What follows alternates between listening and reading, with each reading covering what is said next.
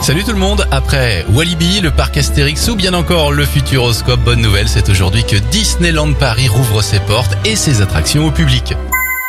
Bonne nouvelle maintenant pour les cyclistes suisses, la ville de Zurich vient de voter la création d'une autoroute à vélo, elle sera située sous la ville, c'est un ancien tunnel routier qui va être converti dans les prochains mois en voie express pour les cyclistes.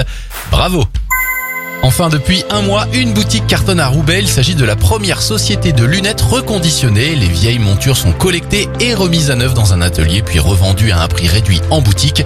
Autre bonne nouvelle, les montures peuvent bénéficier d'une prise en charge par la sécurité sociale. C'était votre journal des bonnes nouvelles. Vous pouvez le réécouter maintenant en replay sur notre site internet et notre application Radioscoop.